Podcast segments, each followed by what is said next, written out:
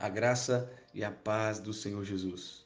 Paulo escrevendo a primeira carta aos irmãos de Tessalônica, no, verso, no capítulo 4, verso 9 e 10, ele diz: Não precisamos lhes escrever sobre a importância do amor fraternal, pois o próprio Deus os ensinou a amarem uns aos outros. De fato, vocês já demonstram amor por todos os irmãos em toda a Macedônia. Ainda assim, irmãos, pedimos que os amem ainda mais. Uau!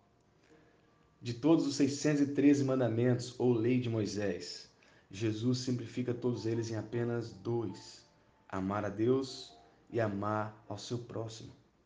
De todos os nove, nove dons espirituais descritos na Bíblia, nenhum deles é maior que o amor. O amor é a linguagem do reino de Deus. 1 João capítulo 4, verso 8, João escreve assim: Quem não ama não conhece a Deus, porque Deus é amor.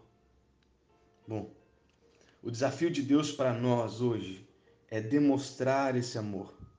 Note que o amor é uma ação e não simplesmente um sentimento.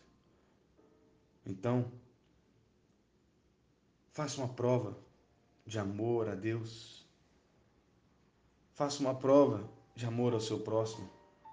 Hoje, você está tendo essa oportunidade. E que Deus te abençoe.